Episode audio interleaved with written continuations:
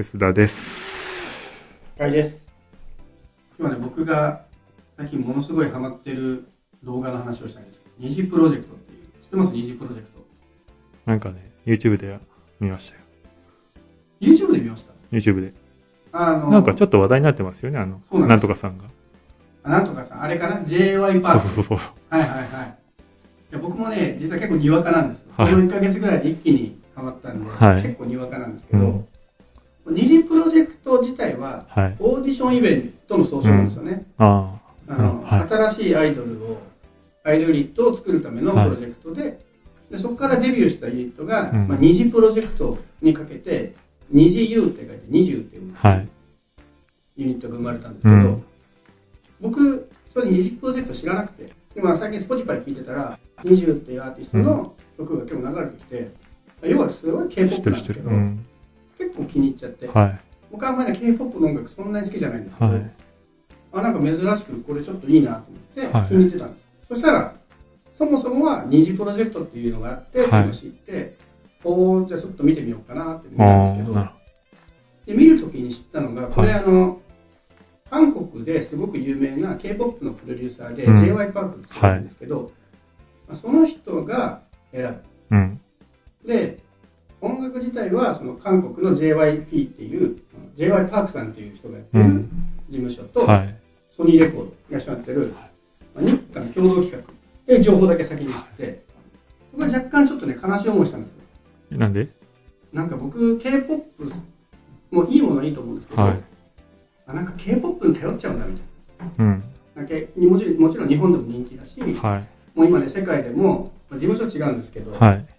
BTS とかね、はいビルボード1位取っちゃうわけだから、世界席巻してるんですけど、韓国の力をなんか借りて J-POP やるんだというところで、なんかちょっとね、複雑な思いで見始めたんですけど、うん。見始めたらね、その考えが吹き飛びました、はい。これはもう K-POP 関係ないですよ。もう J.Y. パークっていう人がね、ものすごい人だったっていう結論なんですけど、はい要はだから、僕らの世代で言うと、アサヤンとか、はい。ね、まあ、ツンクが選んだモーニング娘。みたいな話なわけですよ。なんですけど、この J.Y. パークが選ばれた女の子たちにいちいち指導するんですけど、はい。いちいちいいこと言うんですよ。わかります。で見ましたそれ？見ました見ました。あの、あなたはすでにスター、あスターですっていうやつ。そう。めちゃめちゃ上げるんですけど、後半結構ね、落とすんですよ。そうなんだ。だけどダメですみたいな。はい。ここはね、ネタバレにならない範囲なんですけど、はい。あなたはすごいダンスが上手いですね。ダンサーみたいです。うんで、すごい物事らはい。褒めてはいませんみたいみたいなことを結構落とすんですけど、ー。うん。結構褒めるとこは褒める、厳しいとこは厳しくするはい。みたいなタイプなんですけど、なんか結構びっくりしたのが、このプロジェクトに備えてこの人日本語勉強したらしいんですよ。おー、それすごい。そう。知らなかった。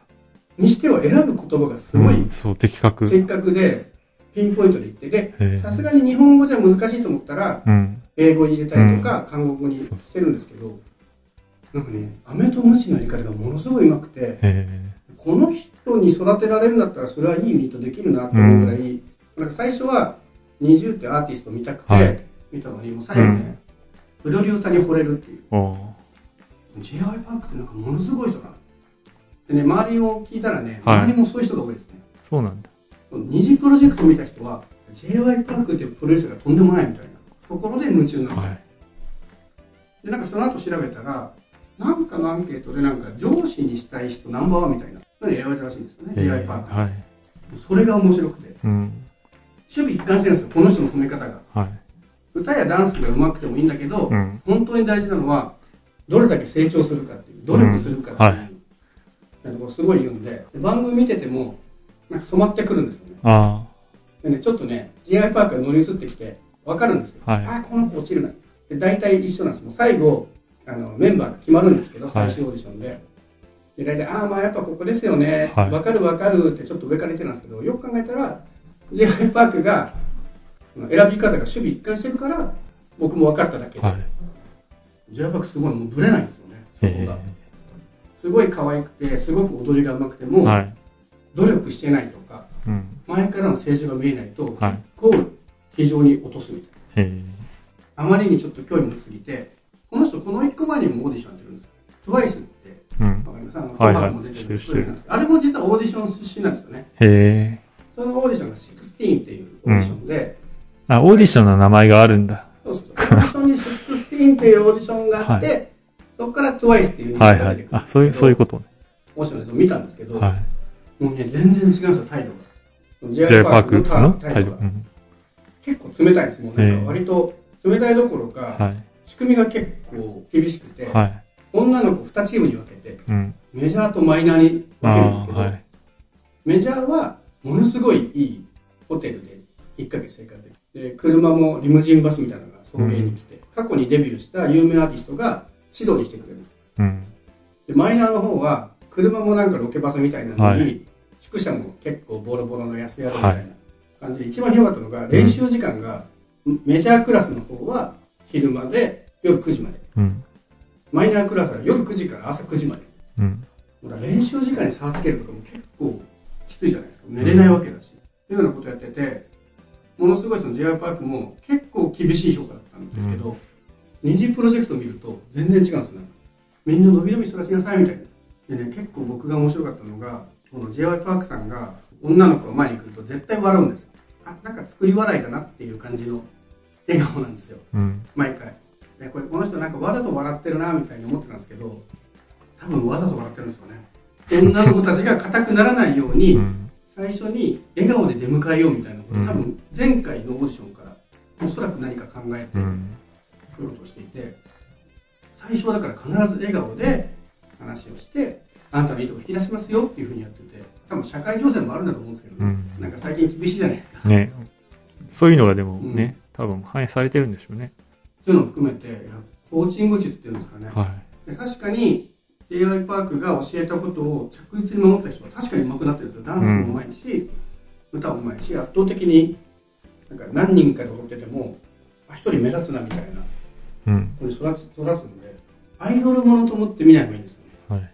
なんかドキュメンタリーとして見るとねものすごい面白かったで特に僕は NiziU っていうアーティストをなんとなくしてたんですけど、はい。メンバー誰だかよくわかんないそれで見てるから、はい。誰がメンバーなのか全く分かんない状態で見てて、その期間ずっとねあのニュースサイトでも j y パークと NiziU の状態が見ないにしててはい。朝ヤン気分でしたもん完全にえ令和の朝ヤンー、朝やん伝わってるか朝ヤン伝わってないからモーニング娘。のら。あれ？ね出てきたケミストリーも出てきたオーディションイベントなんかオーディションってちょっと楽しいなあんまり藤沢さん興味ないですようん。そんなない。日本人好きなコンテンツになりはい。いや、面白そうだなと。ちょっと僕はあの、3人ぐらい見て、なんかね、けなげすぎて、うん。あの、一一気に見るのが辛くなっちゃったんですよ。わかる。それはわかります、うん。めちゃめちゃあのね辛くなりますうん。で。けなげすぎて。なんかね、すごい思いうん込んで、こう、一生懸命練習してきて、ね、褒めて、はーってなるの。ああ、うん。いい、いい話だなと思うんだけど、それね、3話ぐらい見たら、うん。なんか、心が辛くなってきて、ああそれもわかるなそれでもねまだセーフですよ。3話ぐらいまでって多う分第一次オーディションというかうん。実際には3次オーディションなんです。そうなんだ。j y パークが初めて会う、はい。そう。いう意味では第一次はい。です、だから基本的に褒めるんです。ある程度褒めてそこから通過した人がうん。一回日本の合宿に集められて、えでそこでさらに選ばれた韓国に行けるんですけど、はいはい。その日本合宿の時に、ーはい。前回のオーディションではうん。褒めて伸ばしましたけどこれからはダメなとこを見つけて落としますって最初に宣言してて、もうそこからねけなげな子たちがねもうすごい厳しい言葉を浴びせられて、涙していくんですよねえそこ飛ばした方がいいな、じゃあ、最初の。いやでもそんなけなげなやつは。涙したあそうですあ、あそうそう、うん。そこの厳しいとこから見た方がなんか、あそれは意外にそうかもしれないですね、うん。けなげなやつはね何話ぐらい ?3 話か4話ぐらいからで僕これ結構びっくりしたんですけどフールで見たんですよこのためだけに、うんはい。なんかね YouTube に全部上がってますね、うんね、俺は、びっくりした。カイさんに Hulu 入ってみろって言われて、あの、これ上がってるやつじゃねえのと思って、でも Hulu、Hulu ちょっと今入る気なかったんで、YouTube で見たよ。うん。えー、ダイジェストでしょ？って見たら、こ れ全編上がってるじゃんと思って。で多分これで言うと、そうですね、あの、1の1、1の2みたいな感じで、1話を前後編に分けて YouTube で配信してるんですけど、多分4話ぐらいからかな。そこから見ても全然いいかも。で、第1シーズンで日本のオーディションが終わって、第2シーズンで韓国合宿で6ヶ月間合宿するみたいなやつなんですけど、いやー、でもね、全部通してみると、やっぱなんかあれですね、大河ドラマ見てる気分。うん。みんなの成長度合いが。だね、こうデビューした9人に推しがいないんですよ。なんか全部可愛いみたいな。ちょっとね、アイドルオタクの気持ちが分かってきました、うん。箱推しってやつ。まあ、アイドルオタクなんじゃないですか。ああ、そうなのかな。まあ確かにアイドルちょっと好きですけどね。これはドキュメンタリーだって言い出した時点で、かなり、かなりね、確かにね。言いそう、言いそう。アイドルオタクがアイドル好きじゃない人に言うそプレゼンするときのね、ね言葉的に言いそう。ちょっと笑っちゃった。うん。あでもこれはね、面白いですよ。まあね、こうアイドル好きと言われちゃったんで、もう発言難しいんですけど、はいいや、どうぞ。本当にこう、プロデューサーとして見てて面白いですあ自分がプロデューサーになったような気持ちになれる。ああ、それは追体験できます。なんか情報をくれるんで、こういう視点で僕は評価しますよっていうのを j パーが先に言ってるんで、はいその気持ちで見るとう、ん。なんかバーチャルゲームみたいな感じがありますね。うん。答え合わせみたいなとこもあって、なんか見てて、あ、この子はすごいうまいけど、なんか前回もこのぐらいうまかったし、伸びてないなと思うと、うんまあ同じような評価されてますので、実はね、デビューしてないんですよね、20、20って。そうなの？もうでも俺も、そう、あれで、 Spotify では聞いてる、聞いてるよ。あのね、ジャパニーズなんとかみたいなやつ結構上位に来るじゃん。そうなんですよ。正式デビューが11月らしいんですけど、一応プレデビューみたいな。なんだそれ、プレデビューってなんだよってちょっと思うんですけど、デビューって何なの？そうそう。これもうデビューだろうと思うんですけど、一応デビューはしてないらしいんですよね。でプレデビューの段階ででもなんか YouTube の再生回数も PV で1億とか超えてるんで、迷宮ハッピで、Spotify のランキングも結構上位ですよね。うんー。日本の5位にいます。ほぼ5位以内にはずっといるんで、うん。ぜひね、見てほしい。ただね、全体的にすごい面白いんですけど、若干の不満を言うと、テロップがね、なんか文化の違いなんですかね、その、テロップが入るんですよ、番組見てると。なんかね、センスがないんですよね。センスがないってちょっと言葉が強いですけど、それ言ったら台無しじゃないみたいなことがテロップで出てきちゃう感じが、そのテロップ読むと次に誰が何言うか読めちゃうんですよ。おそらく、韓国の人たちが作ってるものに字幕当ててるのかなみたいなう感じ。ん。があってで一回ね韓国の映画のプロモーションビデオをなんか YouTube で見たことがあるんです字幕付きでなんかそう同じような感じだったんですよねなんか話してる人のただ字幕ではなくてちょっと制作の思ってることをちょっと追加したみたいな感じがあって若干なんかね日本人から見るとあなんかちょっとそこ行っちゃうの余計じゃないみたいなことを思う感じがあって、そこのね違和感もちょっと面白いそう言うなよみたいななんかねテロップに突っ込んであるんですよねあとねちょっとだけまだ続けちゃうんですけど若干残念なのがすごいみんな歌が上手くて、うん。音楽もいいんですけどこれ全員日本人なんですよ選ばれたの結果的に、で募集の条件もコミュニケーションを大事にするんで日本語が喋れることっうん。ていうのがあったんでアメリカとかでもオーディションやってるんだけど基本的には日本語が喋れないとダメってう。いうん前提だったんですけど全員日本語うまいのに歌うと韓国語っぽい歌い方するんですよね。なんか不思議だなと思ってでおそらく韓国人のボイストレーナーとかが教えてるんで、うん。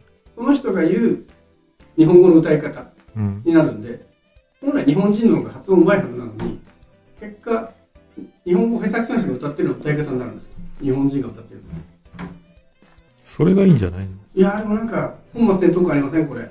のいや、それがいいんだと思うんですけどね。わかんないけど。ちょっとねそこのすごい歌いいなと思ってたんですけどあの今ねい一番その売れてる「メイクハッピーとかはそんなに気にならないんですけどうん。他の曲いくつか聞くとえ日本人なのにわざわざ韓国語っぽい発音してるなみたいなのに若干不思議な感じなんですでも多分ね日本意識してないんだと思うんですよねもう多分最終的に英語で出して全世界狙ってると思うんでえうん。なんか日本語で綺麗に歌おうってところはあんまもう考えてないのかなっていうのも含めてちょっと面白いです。多分想像以上に売れてるんでいや本当世界狙えちゃう可能性あるんじゃないですかね。っていうところで。あのね歌っていうよりあのドキュメンタリーとして、はい。もうドキュメンタリー言いづらくなっちゃったわ、はい、ドキュメンタリー面白いんでなんかね YouTube で上がってるんで、でもこれ多分もうすでに結構わ有有名な話題になってるんですけど、まあ今年後半とかも話題になるキーワードだと思うんでうん。1、2話ぐらい見とくといいと思います。